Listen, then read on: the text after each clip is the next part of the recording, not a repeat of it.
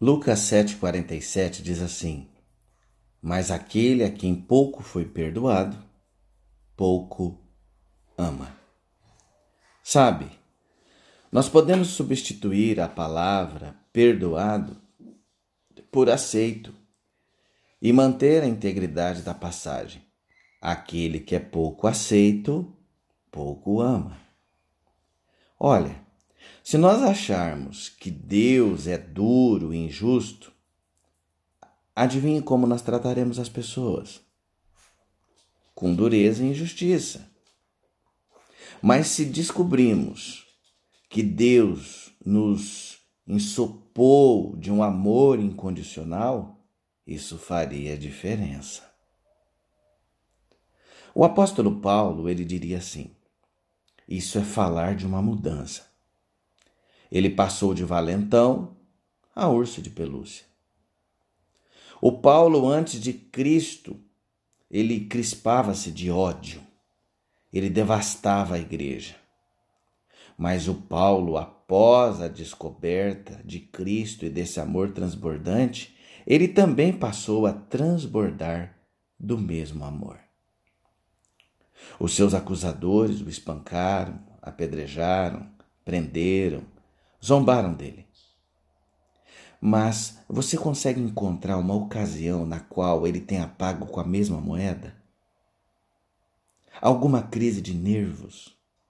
Alguma explosão de ódio? Esse é um homem diferente.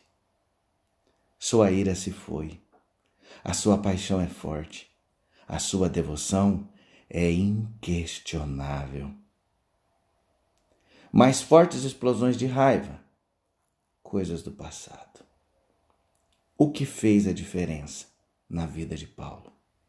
Ele encontrou Jesus Cristo. Ou, para usar uma frase dele, do próprio Paulo, ele foi escondido em Cristo.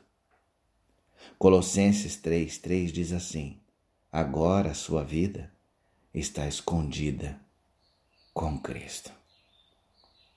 O amor de Deus em você fará toda a diferença em quem você é também com as pessoas. Pense nisso. Oremos. Em o nome de Jesus, ó Pai Celestial, eu sou tão feliz, Senhor, porque tu não chamas os qualificados mas o Senhor qualifica aqueles que são chamados.